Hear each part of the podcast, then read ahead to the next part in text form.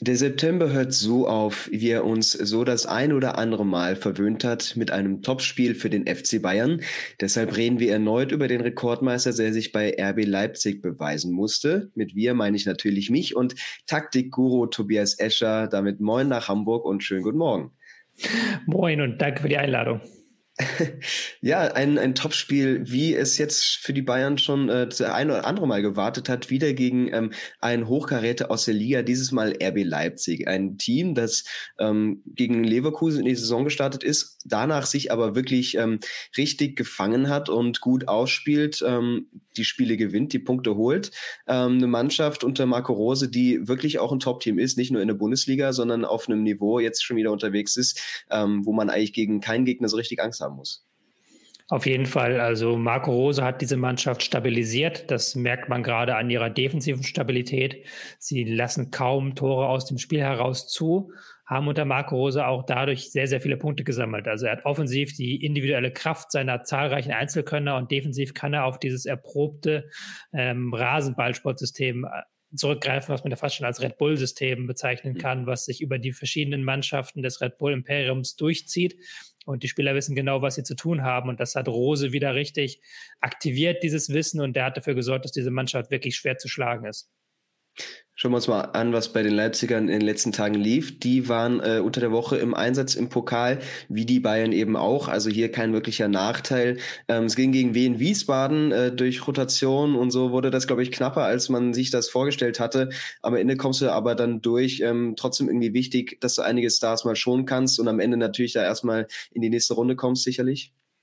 Genau, also das ist natürlich auch durch diese Verschiebung dieses Pokaltermins, womit ja auch nicht alle einverstanden waren. Ähm, gerade bei Preußen Münster war man gegen die Bayern damit nicht so begeistert, dass das jetzt mitten in der Saison stattfindet, anstatt vor der Saison. Ähm, dass man da jetzt noch mal ein paar Kräfte schonen konnte, dass man eben nicht die A11 raufschicken muss und dann trotzdem weiterkommt. Ich glaube, das ist das einzig Wichtige. Man erlebt das ja besonders in England immer bei den Pokalwettbewerben noch viel stärker als in Deutschland, dass da wirklich dann B- oder sogar C-Mannschaften spielen. Ja, die Bayern konnten bei Preußen Münster eigentlich größere Stressmomente vermeiden. 4-0 hieß es da am Ende. Und ähm, auch die letzten Ergebnisse brachten ja eigentlich nicht nur punktuell, sondern dann auch mehr von mehr von der Spielweise her äh, Zuversicht. Ähm, würdest du dem zustimmen? Und ist man jetzt eigentlich in einer sehr guten Phase der Saison? Ich würde noch nicht sagen, sehr gute Phase der Saison, aber sie haben zumindest einige Probleme abstellen können, die sie in den vergangenen Monaten hatten. Ähm, gerade was die offensive Spielweise angeht, da haben sie jetzt gegen Bochum so einen richtigen ähm, durchbrechenden Moment gehabt, was auch ein bisschen am Gegner lag, aber was, glaube ich, auch der Mannschaft einfach gut getan hat, zu merken, dass sie aus dem Spiel heraus Chancen kreieren können, dass sie zu Toren kommen können. Und dann bleiben natürlich noch die anderen Probleme, über die wir ja auch schon gesprochen haben, zum Beispiel viele Gegentore gegen Top-Gegner. Das hat man ja auch gegen Manchester United wieder gesehen. Da hat man wieder Gegentore kassiert. Das ist wieder ein anderes Problem, aber zumindest die offensiven Themen, die konnte man zuletzt ein angehen und die hat man auch zuletzt gelöst bekommen. Und ähm, ja, äh, ganz interessant bei diesem Duell ist natürlich, dass die letzten zwei Pflichtspiele an die Sachsen gingen. Also vor allem der Supercup ähm, bleibt da noch in guter Erinnerung. Ähm, davor gab es ein Unentschieden letztes Jahr in der Hinrunde. Vielleicht spricht man da nicht unbedingt von einem Angstgegner, aber es ist schon eine Philosophie der Leipziger, die den Bayern gar nicht so sehr schmeckt. Ja, das ist ja immer wieder dieses Ding, was wir bei Borussia Mönchengladbach haben, warum die immer wieder Punkte holen gegen Bayern und warum die immer wieder gut aussehen, weil die natürlich mit einem Wissen reingehen in ein Spiel, dass sie auch diese großen Bayern ärgern können. Die gehen da mit vielleicht diesen 10% weniger Ehrfurcht rein als andere Gegner und äh, das könnte, kann jetzt Leipzig auch nach den vergangenen Spielen, können sie auch ganz mit breiter Brust reingehen und sagen, wir wissen, wie man die Bayern knackt, wir müssen jetzt hier nicht voller Ehrfurcht reingehen, wie das vielleicht in Dortmund machen wird, an einem direkten Aufeinandertreffen, der, die können 10% mehr geben. Der Respekt ist sicherlich groß, natürlich auch von Marco Rose, trotzdem die Erwartungshaltung hoch, sodass er seine wohl etablierteste Startelf ins Rennen schickt, kann man so sagen. Ähm, führ uns da vielleicht nochmal so ein bisschen durch die Mannschaft. Also wir haben offensive Außenverteidiger, die es aber auch defensiv jetzt sehr gut machen dieses Jahr, ein sehr ballsicheres Mittelfeld und dann enorm viel Kreativität im Angriff. Wie ergänzt sich das und was macht es dann eben so stark über das gesamte Spielfeld auch? Ja, also auf jeden Fall muss man erstmal zur taktischen Formation sagen, da gehen große keine Experimente ein, hast du ja schon gesagt, so quasi die beste Aufstellung, die du im typischen 4-2-2-2 da bringen kannst.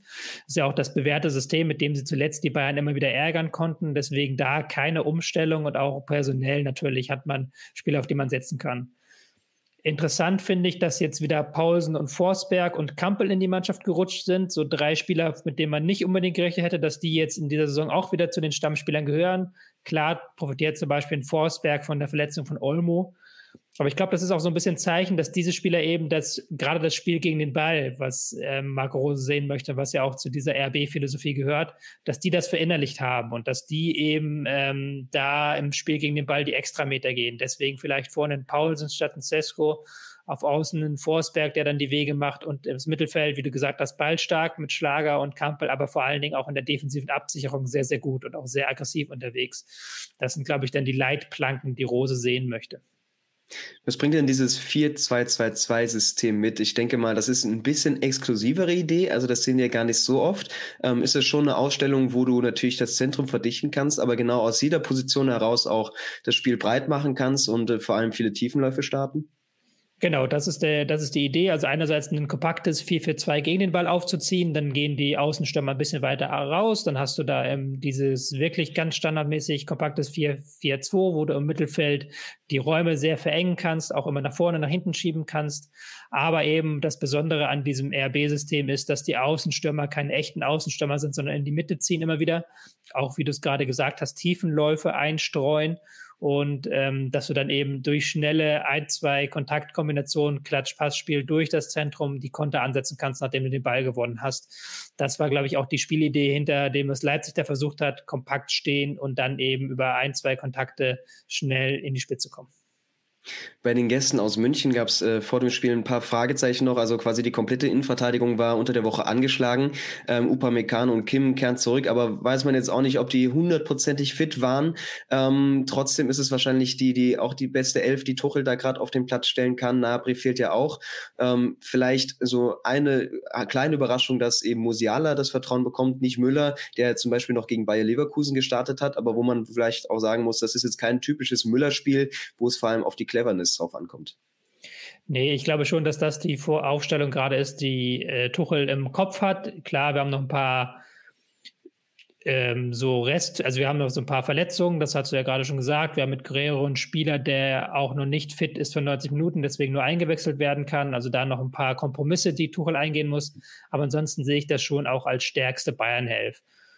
Musiala ist gerade gegen so einen Gegner, der eben mit zwei kompakten Viererketten verteidigt, sehr, sehr wichtig zwischen den Linien als Spieler, der auch mal mit seinen Dribblings, mit seinen Bewegungen ähm, Räume öffnet, der dafür sorgt, dass eben diese Kompaktheit des Gegners ein Stück weit gesprengt wird. Ich glaube, da ist er nochmal wichtiger als ein Müller, der natürlich noch einen besonderes Moment reinbringt, aber in diesem Spiel, glaube ich, nicht so gefordert gewesen wäre, wie es eben Musiala war. Deswegen glaube ich da die Entscheidung pro Musiala Ansonsten hast du es gesagt, auf den meisten anderen Positionen stellt sich das ja von selbst auf, gerade angesichts der doch geringen Kaderbreite der Bayern. Die haben da auch nicht so viel Qual der Wahl jetzt, was sie aktuell auf Außen zum Beispiel tun wollen. Du hast es schon sehr gut angesprochen, denn äh, gerade der Musiala sorgt für die ersten Akzente in diesem Spiel. Man ist noch gar nicht so richtig angekommen, da geht schon rund. Also Blaswig muss dann gegen Musiala retten, nachdem er von Kane sehr gut eingesetzt wurde. Wenn es so vielleicht läuft wie gegen Leverkusen, dass du am Anfang ein bisschen Glück hast, dann geht er rein und äh, du startest sehr komfortabel ins Spiel. Ähm, also durchaus äh, für Leipzig wahrscheinlich der Hallo-Wach-Effekt gleich mal nach drei Minuten. Ja, auf jeden Fall, weil sie ja auch bei diesem Freistoß, der schnell ausgeführt war, gepennt haben. Sie haben dann so ein bisschen gemeckert. Schlager hat nicht dann äh, den Freistoß wirklich verhindert und dann eben dadurch die Torchance kassiert.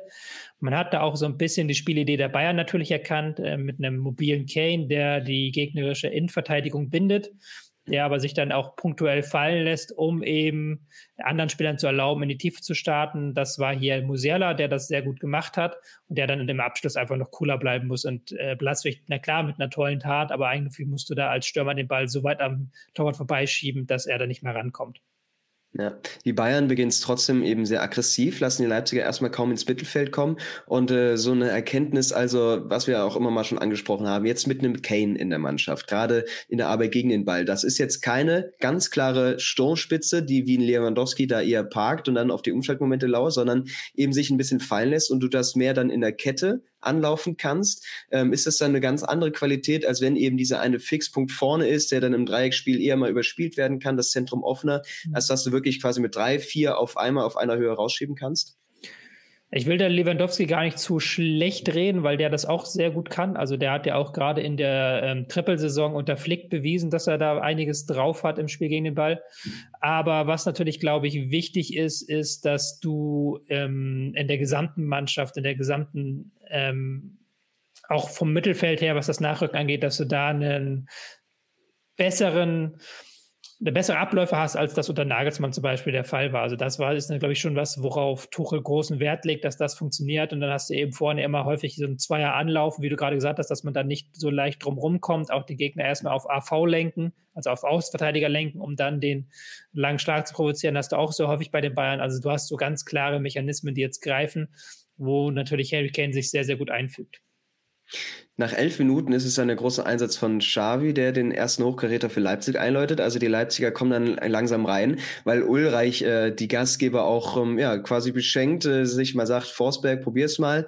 Aus 50 Metern fehlt dann nicht allzu viel. Aber ich denke auch, wie das der Hallo-Wach-Effekt für die Leipziger war, für die Bayern, dass du dir vor allem gegen Leipzig äh, auch im eigenen Stadion keine Fehler erlauben darfst. Und was vielleicht auch so ein bisschen die Unterüberschrift für dieses Spiel ist, ähm, dass du gleich merkst, hey, wenn wir die nur irgendwie ein einladen, dann wird es sofort gefährlich und hier hätte es auch richtig schief gehen können. Ja, das auf jeden Fall. Also das ist ja auch die Leipziger Stärke, im Spiel gegen den Ball immer präsent zu sein.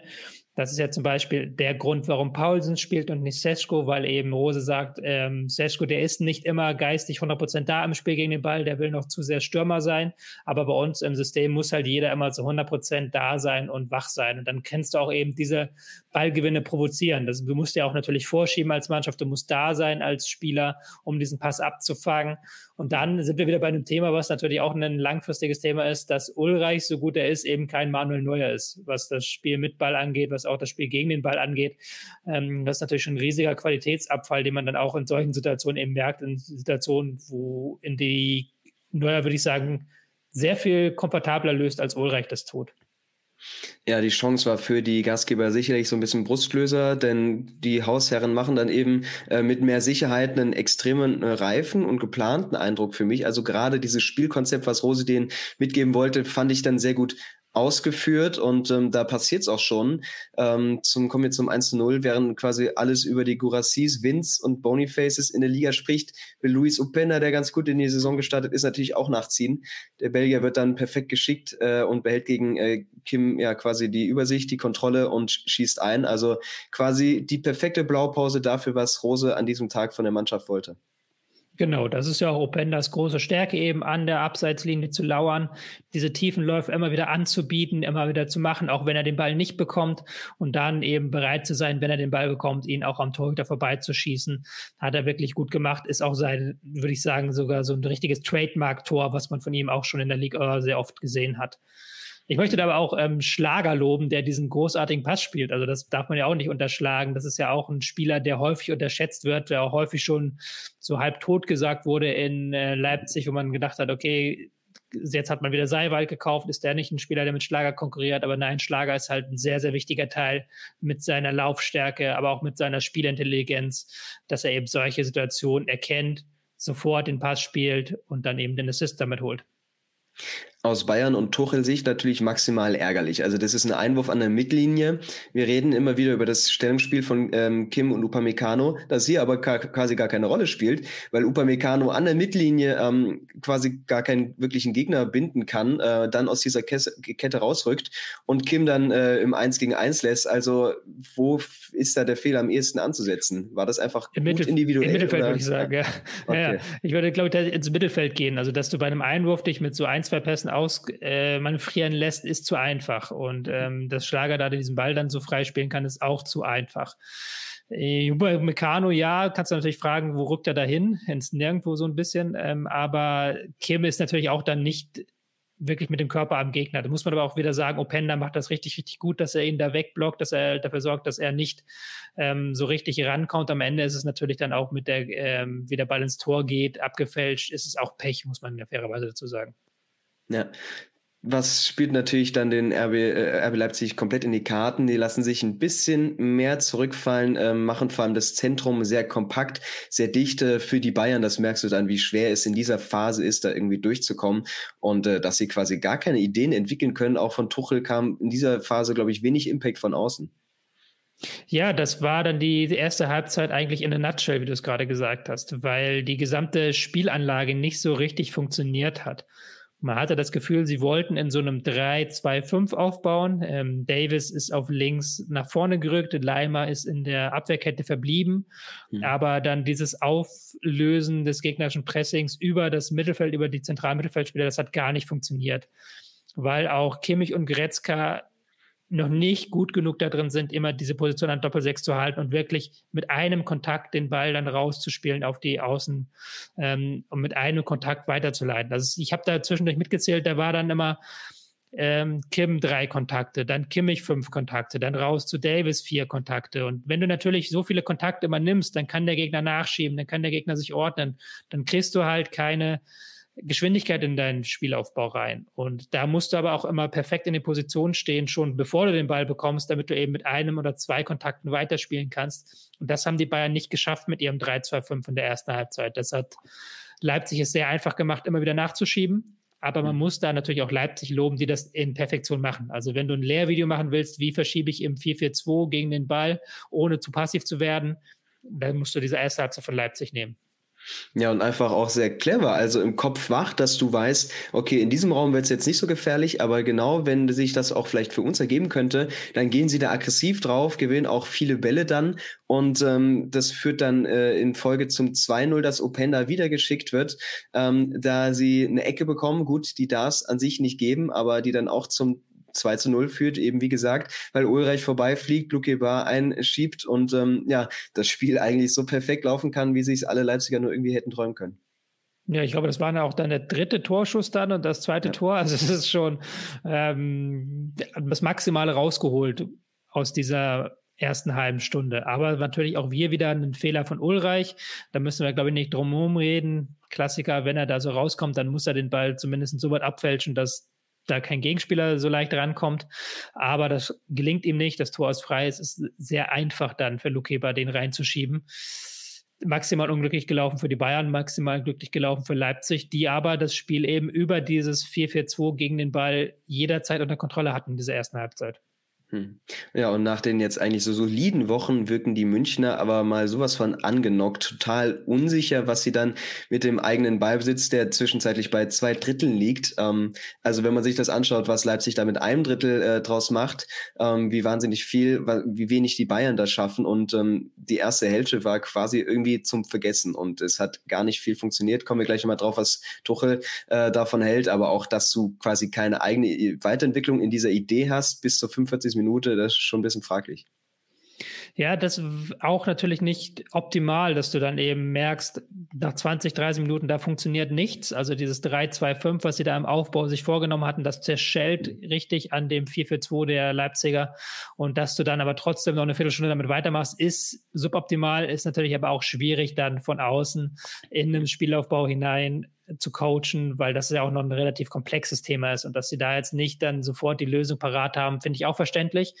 Aber es war schon insgesamt ein sehr, sehr lahmer Auftritt dabei in dieser ersten Halbzeit dennoch wieder Lob aussprechen an Leipzig, die habe ich so das Gefühl gehabt, vor allem die rechte Defensivseite sehr dicht gemacht haben, wo ja Davis und äh, vor allem Coman dann in der ersten Hälfte kommen sollten. Faktor ist für mich hier Benjamin Henrys gewesen, bei dem man sich, glaube ich, ein paar Jahre gefragt hat, ob er diesen großen Schritt machen kann, auf diesem Niveau wirklich konstant seine Leistung bringen. Aber ich würde sagen, in dieser Saison hat er das definitiv geschafft. Ähm, wie bewertest du seinen Auftritt gestern, vor allem eben in der ersten Hälfte?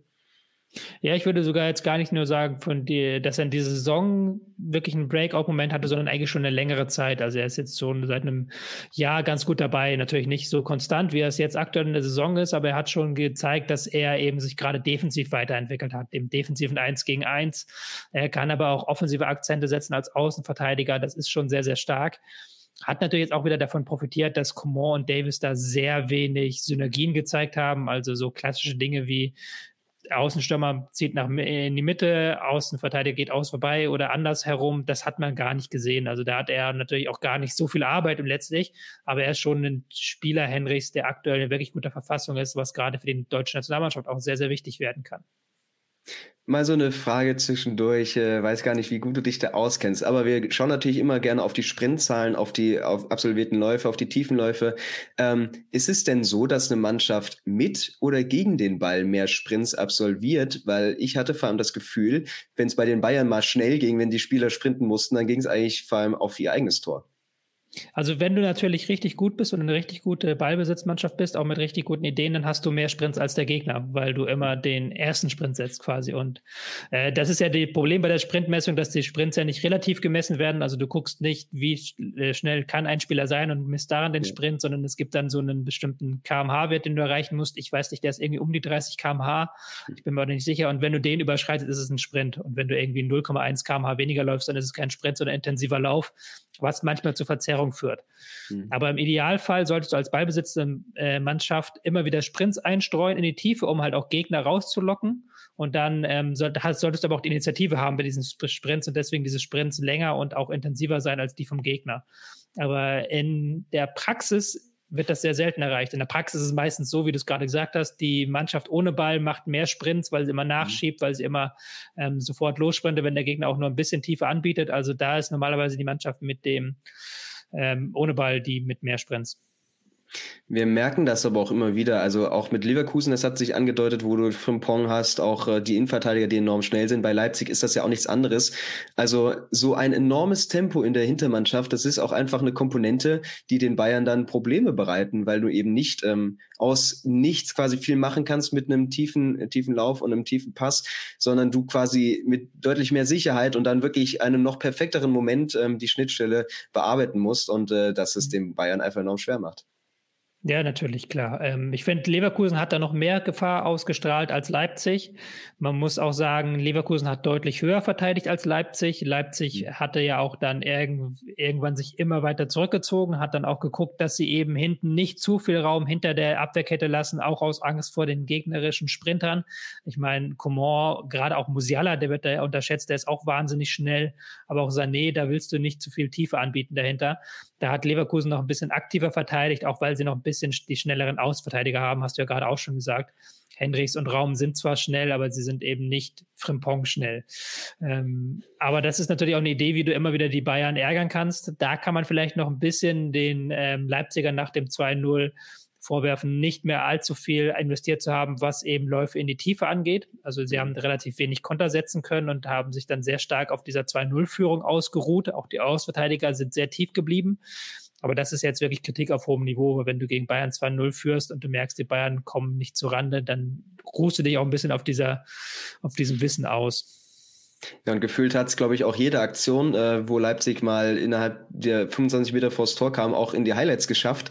Dann ist es Openda, der durchbricht, ähm, kurz vor der Halbzeit im Abset stehend, dann, ähm, glaube ich, den Pfosten äh, trifft ähm, oder ja, das Tor knapp verfehlt. Da konnten die Bayern nochmal durchschnaufen und erst wirklich ganz kurz vor der Halbzeit mit Sané, der sich dann mal äh, so einen Moment nimmt und äh, sich ja zwei Gegner ausschaltet, dann nochmal im Doppelpass zumindest mal eine Chance verbucht und zum ersten Mal seit Musiala in der Anfangsphase einfach wieder diesen kreativen Impuls mit reinbringt ins Spiel. Ja, aber ansonsten war da wenig und auch Sané hat sehr wenig kreiert, was wirklich im Mannschaftszusammenspiel war, sondern da habe ich mich an drei, vier Aktionen erinnert, wo er einfach an der gegnerischen Abwehrkette entlang dribbelt und aber daraus nicht mhm. wirklich was entsteht. Also da war sehr viel Stückwerk bei den Bayern und sehr wenig Kombinationsfreude. Wie kannst du dann da als Thomas Tuchel in der Pause etwas taktieren und vor allem Harry Kane, den Spieler, den du unbedingt brauchst in deinem System, mehr einbringen? Weil ich glaube, das waren bei ihm sieben, acht Ballkontakte in Halbzeit eins. Ja, ähm, man kann natürlich viel machen. Ich würde jetzt mich gerne darauf konzentrieren, was er gemacht hat dann nämlich, weil er hat ja dann auch ähm, Veränderungen gebracht. Er hat ja dann eine Idee reingebracht. Er hat dann schon zwei Wechsel zur Halbzeit gehabt. Goretzka rausgenommen, der ähm, nur halb so viele Ballkontakte hatte wie Kimmich zu diesem Moment. Also da auch da ein Spieler, der nicht gut im Spiel war und auch Coman auf links außen, der eben Hendricks nicht gefordert hat, raus, Tell dafür rein. Aber ich glaube, dieser Guerrero-Wechsel war dann der entscheidende, weil man dann auch so ein bisschen das System umgestellt hat. Guerrero und Musiala haben dann deutlich vor Kimmich gespielt. Man hatte so ein 4-1-4-1, 4-3-3 und dadurch auch wiederum ein bisschen mehr Raum vorne für Kane, der die Sturmspitze alleine beackern konnte. Also der dann nicht mehr eben Musiala häufig so halb neben sich mhm. hatte, er musste nicht mehr halb links bleiben, sondern er konnte nach rechts, er konnte in die Mitte, er konnte vorne die äh, Verteidiger binden. Und ich glaube, dieses neue Konstrukt hat deutlich besser funktioniert, was Passwinkel angeht, was ähm, auch das Spiel nach vorne angeht. Die Spielerrollen waren noch besser. Wir hatten gerade über Kane gesprochen, der vorne eben alleine war, sich nicht mehr so darauf fokussieren musste, was ist neben ihm. Aber auch Kimmich dasselbe, der da als alleiniger Sechser spielen konnte, mehr Freiheiten hatte und diese Freiheiten auch genutzt hat. Das waren diese kleinen Details, über die Tuchel dann versucht hat anzupassen und das Spiel auf seine Seite zu ziehen. Ja, abschließend noch kurz zur ersten Halbzeit. Also, dass äh, Tuchel das nach dem Spiel sehr moniert hatte, dass seine Mannschaft eine lange Leitung gehabt hätte und den Plan, den sie ja sich vorgenommen haben, gar nicht umsetzen konnten. Und konkret hat er da seine Idee vorgestellt mit ähm, gegen den Ball in einem 3 zu 2 anlaufen und hinten in einem 3 zu 2 absichern. Erklär uns noch mal kurz, was das heißt und wie das eben in der anderen in der zweiten Halbzeit dann besser funktioniert hat. Ja, ähm, das bedeutet schlicht und ergreifend die Aufstellung, die sie auf dem Feld wählen. Das habe ich ja vorhin auch schon so ein bisschen erklärt im Ballbesitz, wo die Bayern eben einen Außenverteidiger nach vorne geschoben haben, dann der andere bleibt hinten, dass du eben zwei Innenverteidiger plus einen Außenverteidiger hast, drei und dann die zwei Sechser davor, drei, zwei und in der Reihe davor das äh, gleiche äh, mit 3-2, 3-2, dass immer eben ein Außenverteidiger rausspringen kann, auch im Spiel gegen den Ball, um Druck zu erhöhen. Das hat man sehr selten gesehen. Und gerade dieses 3-2 vorne im Pressing auch, auch das hat man äh, ziemlich selten gesehen, weil dann eben auch der Mut so ein Stück weit gefehlt hat, der Mittelfeldspieler nachzurücken. Und da hat Guerrero dann den großen Unterschied gemacht, fand ich. Weil Guerrero, der war plötzlich überall auf dem Platz, aber der war gerade im Pressing häufig vorne der ähm, vorderste Akteur, weil er eben halt, wie du gesagt hast, dieses 3-2-3-2 provozieren wollte, neben Kane, zusammen mit Kane. Und dann hattest du wirklich dieses vorne zwei Leute, die wirklich direkt in der ersten Linie die Innenverteidiger stören, dahinter drei, dass das Mittelfeld gar nicht ins Spiel kommen kann und dann den Gegner eben darüber zu langen Bällen zu zwingen. Und sie hatten dann, finde ich, schon deutlich mehr Zugriff und auch es geschafft, Bälle früher zu erobern und Leipzig noch ein Stück weit weiter nach hinten zu drängen. Ich habe mich zwischendurch äh, natürlich gefragt, auf welcher Position Guerrero denn jetzt eigentlich spielt. Also ähm, das ist zumindest jetzt die Komponente, die du im Bayern-Spiel hast, dass dieser äh, Portugiese so unheimlich clever ist, was das Taktische angeht, dass er vielleicht auch gar nicht die ganz großen individuellen Qualitäten mitbringt, aber dadurch, dass er den Raum so gut sieht und auch seine Mitspieler, ähm, dass er sich sehr gut positionieren kann, Lücken sieht äh, im eigenen Spiel und natürlich dann auch gegen den Ball enorm wichtig wird und dass du bei so einem Spieler gar nicht sagen musst, hier bleibt genau in diesem Raum, sondern such dir eben die Lücken, äh, die es jetzt braucht, um unser System äh, da effektiv zu machen. Ja, er hat auch immer wieder ähm, den Flügel gewechselt. Er hat auf halb links, glaube ich, spielen sollen oder hat da auch mhm. gespielt die meiste Zeit. Auch wenn du im Pressing warst, ist er mal nach halb links vorne rausgerückt. Aber er ist dann trotzdem ab und zu auf dem rechten Flügel aufgetaucht, um eben ähm, Überzahlen zu erzeugen. Ich glaube, das war auch noch ganz wichtig, dass du auf dem Flügel jetzt mal wirklich nicht nur immer die beiden Außenspieler hattest, sondern dann eben Musiala und auch Guerrero mit rausgerückt sind, eben gegnerische Spieler auch gebunden haben, dadurch Freiräume erzeugt haben für die Außenspieler. Und Guerrero war dann eben nicht nur auf dem halblinken Flügel, sondern auch auf dem halbrechten Flügel. Also der ist ja wirklich gelaufen wie, wie ein Duracell-Häschen. Aber klar, wenn du zur zweiten Halbzeit kommst, dann kannst du auch noch mal ein paar mehr Wege machen, als du das vielleicht tun würdest, wenn du über 90 Minuten durchspielen müsstest. Also da auch noch mal der, ähm, Fokus darauf, dass er eingewechselt wurde und dann eben dadurch auch noch mal ein paar mehr Kräfte übrig hatte und diese Kräfte auch zeigen wollte. Hinten wirkte das äh, trotzdem weiter löchrig. Äh, aktiv kommen die Leipziger schon wieder aus der Kabine und gerade Upamecano wirkte für mich mit der Spritzigkeit der Leipziger teilweise überfordert. Trügt das Bild da vielleicht etwas, weil es eben auch viele Situationen ankamen, wie zum Beispiel jetzt, ähm, wo er gelb sieht, weil Leimer eigentlich äh, eher keinen guten Pass spielt und er Schlimmeres verhindern muss? Oder hast du jetzt wirklich gemerkt, er war angeschlagen, da fehlten die 100 Prozent ähm, und in den letzten Wochen sah das schon anders aus? Ja, ich habe Upamecano ja bei unseren vergangenen Analysen sehr gelobt. Ich fand auch die Innenverteidigung dabei immer sehr stark. Das würde ich jetzt in diesem Spiel nicht unterschreiben. Also sowohl im Ballbesitz, wo sie in der ersten Halbzeit sehr wenige auch ähm, Läufe nach vorne eingestreut haben, wo sie immer sehr gest lange gestanden sind, den Ball auch lange gehalten haben. Das war nach der Pause besser, aber Upamecano auch im Stellungsspiel nicht optimal in dieser Partie. Wie du es gesagt hast, diese Spritzigkeit, die ihn sonst so auszeichnet, die hat ein bisschen gefehlt. Dennoch erwischt Sané, wie schon in Halbzeit 1, ein Leipziger dann mal unaufmerksam. Mit einem Freistoß ähm, besorgt er einen Elfmeterpfiff. Henrichs äh, geht dann mit dem Ellenbogen hoch. Ich denke, das ist vertretbar. Ähm, wird so gepfiffen in den letzten Monaten. Und Harry Kane ließ sich dann natürlich nicht bitten. Und die Einladung für die Münchner nach 50, 55 Minuten endlich mal ein Spiel anzukommen und dadurch mal ein bisschen Selbstvertrauen auch zu ja, generieren, was vorher gar nicht da war. Ja, auch so ein Stück weit ins Spiel zurückgeholt von Leipzig. Ja, man muss sagen, die Bayern waren nach der Pause besser im Spiel. Wir hatten ja gerade diese Umstellung auf 4-1-4-1 angesprochen, dadurch höhere Ballgewinne, auch höhere Ballzirkulation. Also Leipzig konnte sehr selten jetzt im Mittelfeld stören, sondern sie mussten immer wieder zurückrücken. Mhm. Und was Leipzig in der ersten Halbzeit so gut gemacht hat, eben immer am Gegenspieler dran sein, dafür zu sorgen, dass die Mittelfeldspieler der Bayern gar nicht sich umdrehen und mit Ball in Richtung Tor gucken können. Das ist ihnen jetzt nicht mehr gelungen, eben gegen dieses neue Mittelfeld der Bayern. Gleichzeitig waren die Bayern aber auch im letzten Drittel, fand ich, immer noch etwas uninspiriert. Und auch Kane war ein Spieler, der eigentlich nicht so richtig im Spiel gefunden hat. Wir hatten gerade so über Umstellungen an, angesprochen, ja, ein bisschen, aber Kane war immer noch kein präsenter Faktor. Und wenn du dann eben nicht dieses Handspiel hergibst, könnte man jetzt darüber diskutieren, wie sieht das Spiel aus, wie läuft dann das Spiel, weil das war jetzt auch kein besonders cleveres Handspiel von Hendricks, fand ich. Ich fand das schon ein deutlicher Handelfmeter. Ja, Leipzig zieht sich dann noch etwas mehr zurück, eben wie du es sagst. Ich glaube, das hätten sie auch bei einem äh, weiter bestehenden 2-0 gemacht. Und äh, ich habe sie auch genauso stehen, dass die Bayern eben zu mehr Kombination äh, kommen, aber die Räume nicht entscheidend nutzen können. Vielleicht auch da so ein Impuls von Kimmich, der immer mal gefehlt hat. Oder über die Außen zu oft ins Tripling gegangen, nicht nochmal den Pass in, in Zwischenraum gesucht, äh, in dieser Phase hat es Leipzig clever gemacht und die Bayern, eigentlich hat man trotzdem gemeint, das ist noch ein sehr sicheres 2 zu 1 in dem Moment. Ja, eigentlich schon. Also man hatte das Gefühl, die Bayern sind besser jetzt im Spiel, die Bayern, die kommen, die Bayern, die laufen an, die Bayern, die haben ein paar Ideen, aber nicht die zündende Idee, wie du gerade schon mhm. gesagt hast. Ähm, eben das letzte Risiko hat gefehlt.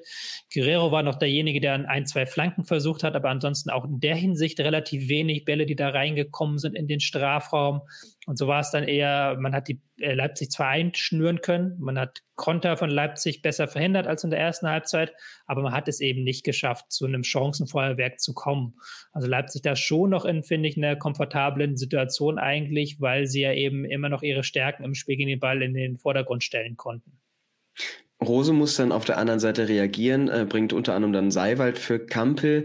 Also du hast natürlich auch sehr viel Qualität und umso mehr Potenzial bei Leipzig auf der Bank, aber da fehlt wohl auch noch ein bisschen der Rhythmus. Gerade so ein Seiwald, der in der Liga ankommt oder auch Scheschko, wo du weißt, die sind Top-Jungs, aber auch gegen den Ball ähm, ist es einfach nicht äh, 1A, was wir hier auf den Platz stellen können. Und natürlich dann in der Phase vielleicht nochmal mehr äh, Hoffnungsschimmer oder Mittel für die Bayern, das über diese paar Schwachstellen dann zu probieren.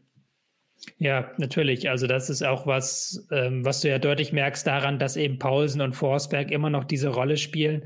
Campbell ist, glaube ich, auch eher rausgenommen wurde, weil er ja eingeschlagen war. Ich glaube, der genau. hätte sonst auch noch 10, 15 Minuten länger gespielt, ähm, mhm. weil du halt deutlich merkst, diese erste Mannschaft ist im Spiel gegen den Ball schon noch mal ein Stück weiter als alles, was du da von der Bank bringen kannst. Es ist gar nicht so sehr das Spiel mit Ball, da hast du halt so viel Qualität dann auch auf der Bank sitzen, aber das Spiel gegen den Ball ist eben äh, mit diesen Spielern, die du am Anfang auf dem Platz hattest, deutlich besser.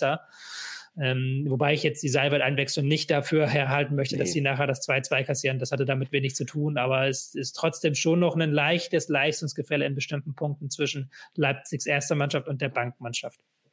Ja, zum Tor kommen wir gleich. Erst einmal ein Wort zu Super Joker Tell, der es bei den Gästen wieder über den linken Flügel richten soll. Das hat gegen die Werkself schon sehr gut geklappt. Auch immer mal wieder im Zusammenspiel gegen Kane. Ähm, gestern wirkte er auch zum ersten Mal, dass man ihm klingt fast so blöd, aber mehr Spielpraxis anmerkt, dass er auch nicht ganz diese Frische reinbringen konnte, die er vielleicht eben mit ins Spiel bringt, wenn er in der 70. Minute erst kommt. Oder zumindest hat Henrys dann weiter sehr gut gemacht, ähm, dass er noch nicht ganz so der Faktor war gestern.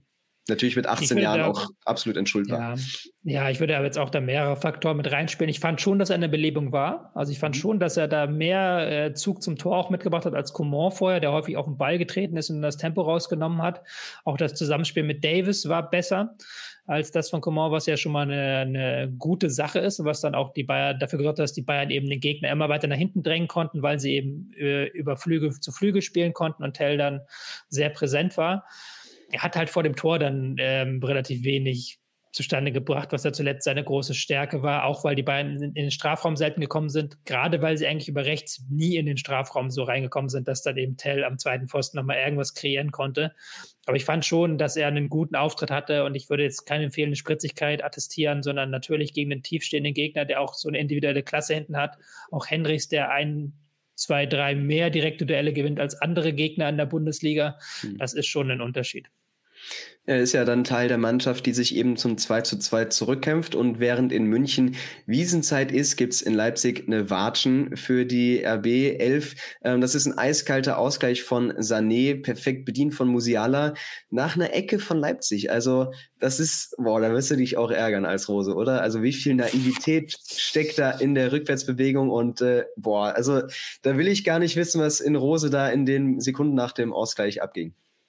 Ja, ich weiß jetzt leider nicht mehr genau, wer es war. Ich glaube, es war Lukeba, der ja dann auch so ganz komisch da am, äh, vor dem gegnerischen Strafraum noch den Ball mitnehmen möchte, aber den dann verliert. Und dann läufst du diesen Konter rein. Und ähm, das darf dir nicht passieren. Gerade wenn du auch den ersten äh, Ball, der rauskommt, aus dem Strafraum erobert hast. Also es war nicht mehr so, dass die Bayern mit dem ersten Ball sofort gekontert haben, sondern Leipzig hat den Ball mhm. dann nochmal wieder dann eben vor den Strafraum gebracht und da verliert dann Lukeba das Duell.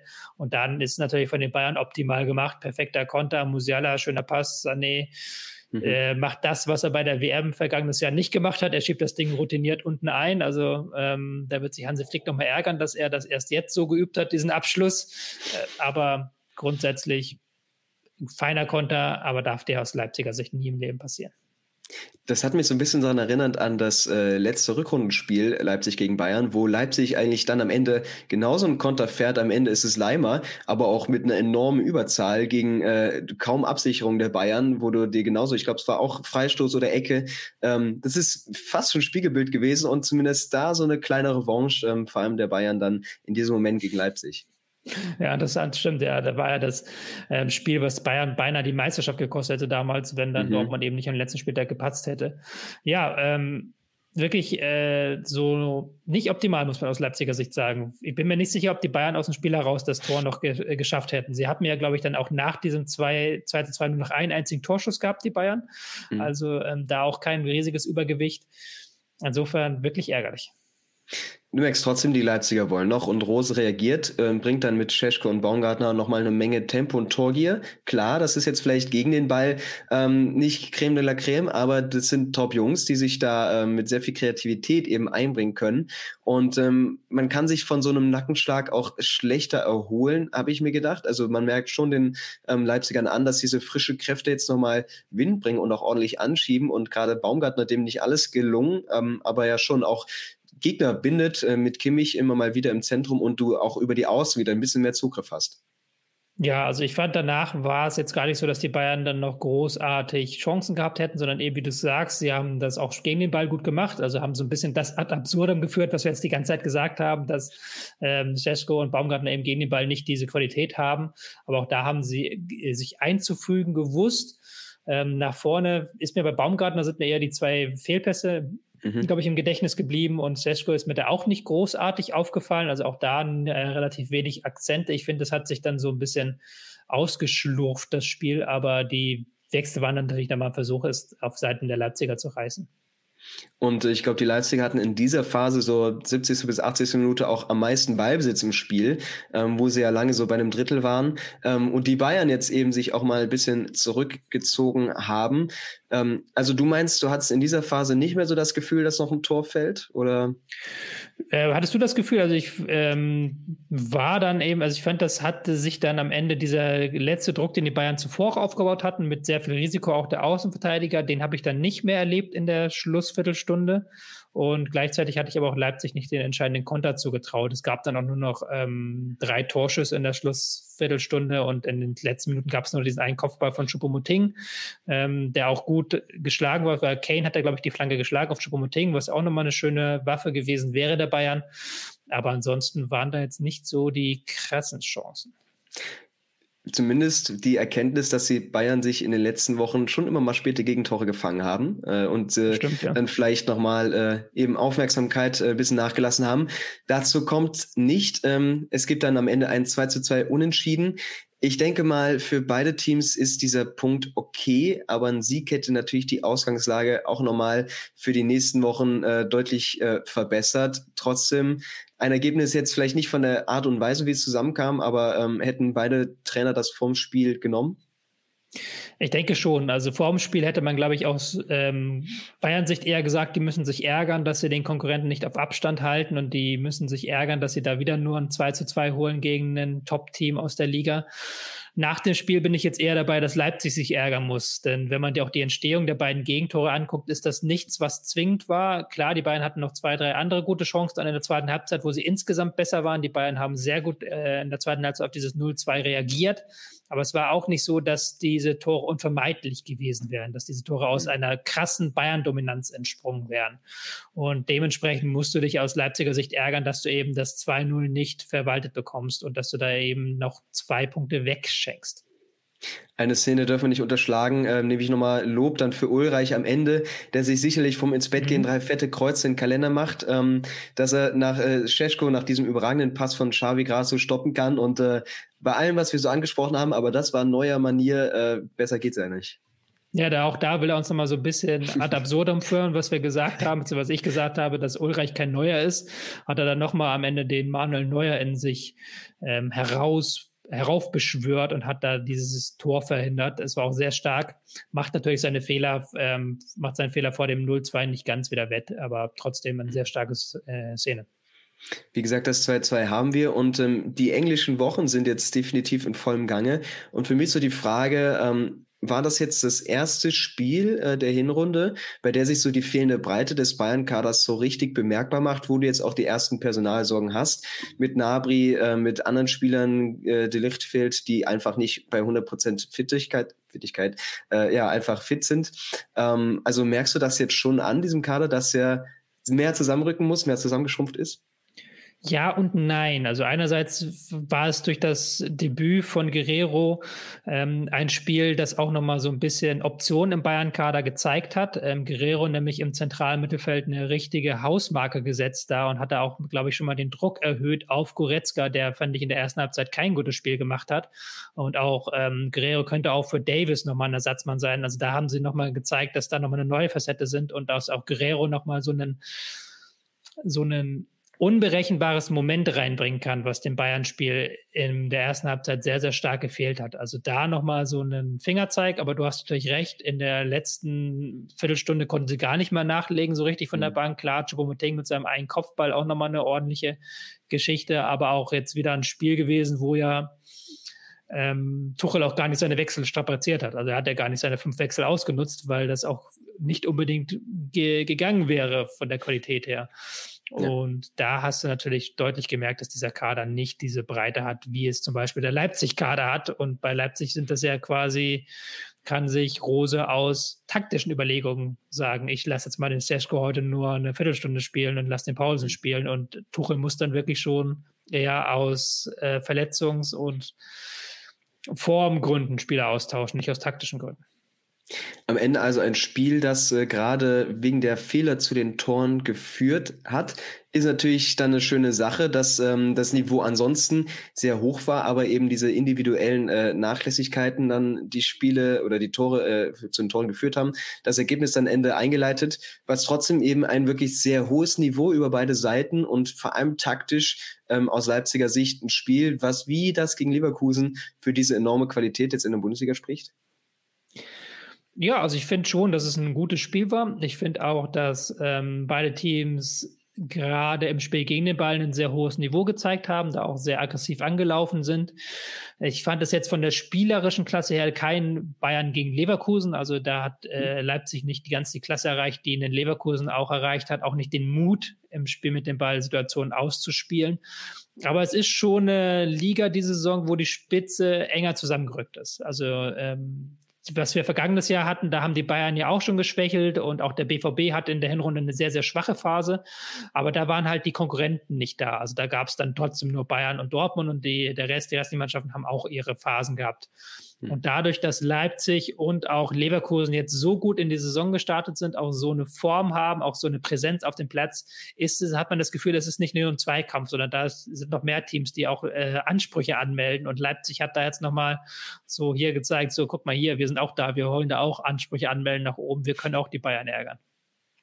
Wenn du bei diesem Duell einen äh, Man of the Match küren müsstest, äh, für wen würdest du dich da aussprechen? Einer von Leipzig, einer von Bayern? Schlager war sehr stark, also immer wieder auch im Zentrum rausgerückt, dafür gesorgt, dass Goretzka, Kimmich nicht aufdrehen können. Ähm, mit diesem tollen Pass. Passt, ja. Genau, mit diesem tollen Pass, ein Spieler, den du da nennen musst.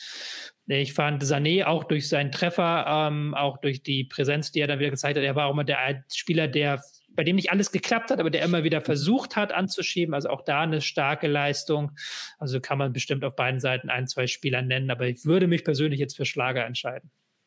Eine Zahl noch, wo du mir sagen kannst, ob Leipzig damit am Ende zufrieden ist, sind 78 Prozent erfolgreiche Pässe. Das ist jetzt gar nicht so viel. Ähm, das hat, glaube ich, Bochum in der letzten Woche gegen Bayern äh, mehr geschafft. Also wenn da nur ein, zwei Bälle mehr ankommen, kann das Resultat ganz anders aussehen. Ist das ein Punkt, wo du ansetzen kannst für den nächsten Top-Spieler, die auf Leipzig warten? Ja, sie haben es natürlich auch riskant gespielt. Also sie wollten ja auch häufig dann schnell den Ball eben in den äh, Halbraum vorne reinbekommen, um von dort was zu kreieren. Und da klappt dann eben nicht alles.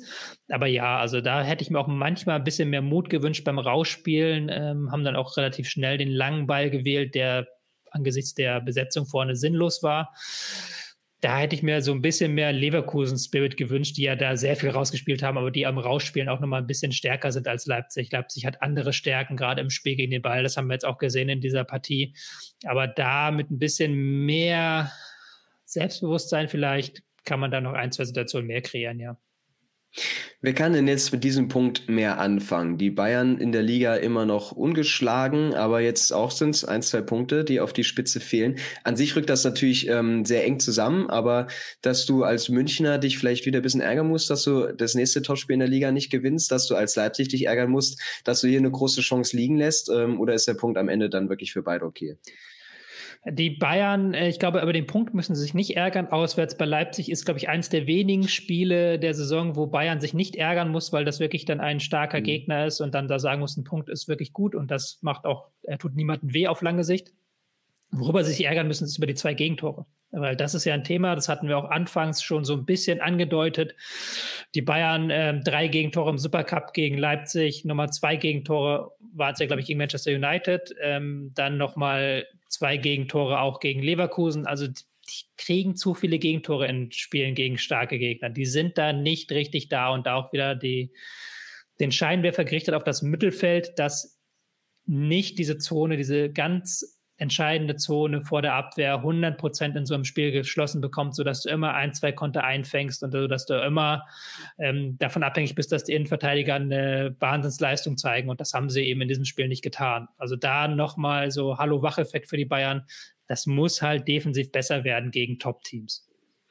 Stichwort Innenverteidigung. Ich komme, irgendwie muss man das nochmal kurz aufgreifen, auf das wilde Gerücht äh, zu sprechen, das gestern Abend eben aufkam, dass die Bayern darin interessiert seien, äh, Jerome Boateng nochmal unter Vertrag zu nehmen.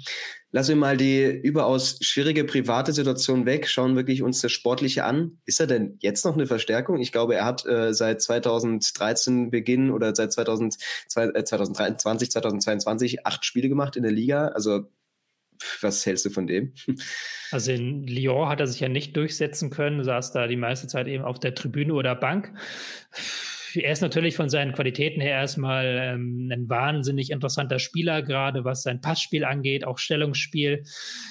Geschwindigkeit ist natürlich bestimmt ein Thema. Ist jetzt 36 Jahre alt, wenn ich das richtig im Kopf habe. Also auch da kein Spieler, der ähm, auf seiner Prime steht. Also wäre halt wahrscheinlich, glaube ich, eher ein Ergänzungsspieler, wenn du da eben Versetzungssorgen hinten hast.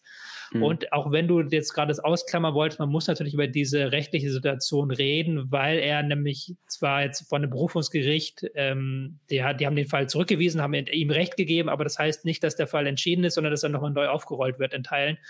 Und dann hast du halt die negative PR schon wieder an der Hand, wenn der Fall dann aufgerollt wird. Und dann heißt es dann nicht mehr Jerome Boateng, der Ex-Bayern-Spieler, sondern der Bayern-Spieler. Also da werden sie sich, glaube ich, noch dreimal überlegen. Aber von der Kadersituation her sicherlich eine Position in Verteidigung, wenn da einer sich verletzt. Hast du ja schon gesehen im Pokal, wo dann plötzlich Goretzka aushelfen musste hinten mhm. in der Innenverteidigung. Dann hast du ein großes Problem. Also insofern ist natürlich so ein ablösefreier Spieler, den du auch verpflichten kannst, außerhalb der Saison schon eine interessante Idee gerade in einer personell vielleicht ruhigeren Phase müssen sich die Bayern natürlich überlegen, ob sie sich das antun wollen. Sportlich ähm, sieht es zumindest in den nächsten Wochen etwas entspannter aus. Da ist ein Programm, das wartet, was glaube ich okay ist, wo du die Punkte mitnehmen musst, auch in der Champions League gegen Kopenhagen. Da sieht es für Leipzig schon anders aus. Da wartet jetzt die undankbare Aufgabe Manchester City, aber die auch zuletzt zweimal gestrauchelt haben. Ähm, geht da irgendwie was? Traust du Leipzig da was zu oder würdest du trotzdem sagen, hm, Liga ist erstmal Fokus und dann nehmen wir mit, was irgendwie mitzunehmen ist? Ja, haben jetzt verloren am Wochenende Manchester City tatsächlich. Ich mhm. habe das Spiel nicht gesehen. Ähm, das, die Pokalniederlage will ich so ein bisschen ausklammern, weil sie da wirklich mit der D11 gespielt haben. Ähm, Trotzdem ist es, glaube ich, nicht der schlechteste Moment, um Manchester City zu erwischen, eben gerade, weil sie jetzt so ein bisschen, nachdem sie ähm, vergangene Saison die Champions League gewonnen haben, so einen kleinen Schlenker nach unten haben, der auch ganz normal ist nach so einer Phase, dass du da zwar gut in die Saison reinstartest, aber dann irgendwie so die Ge Gewissheit kommt, dass es doch ziemlich viel war, was du erlebt hast in den letzten äh, zwölf Monaten. Aber Leipzig ist da natürlich trotzdem auch angesichts der jüngsten Geschichte gegen Manchester City krasser Außenseiter und ein Punkt wäre schon ein Riesen.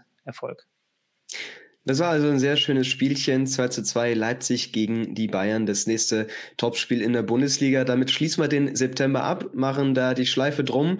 Ähm, waren viele tolle Sachen dabei. Tobias, ich bedanke mich recht herzlich bei dir. Und äh, wir haben natürlich auch ein Auge auf die nächsten Hochkaräter in der Bundesliga, in der Champions League. Alles, was da so auf uns wartet. Ja, da bin ich auch sehr gespannt, was wir in den kommenden Wochen noch besprechen werden. Also gibt auf jeden Fall genug zu besprechen. Damit danke euch fürs Zuhören, fürs Zuschauen und wir sehen uns ganz bald. Macht's gut. Save big on brunch for mom, all in the Kroger app. Get 16 ounce packs of flavorful Angus 90% lean ground sirloin for $4.99 each with a digital coupon. Then buy two get two free on 12 packs of delicious Coca Cola, Pepsi, or 7UP, all with your card. Shop these deals at your local Kroger today or tap the screen now to download the Kroger app to save big today. Kroger, fresh for everyone. Prices and product availability subject to change. Restrictions apply. See site for details.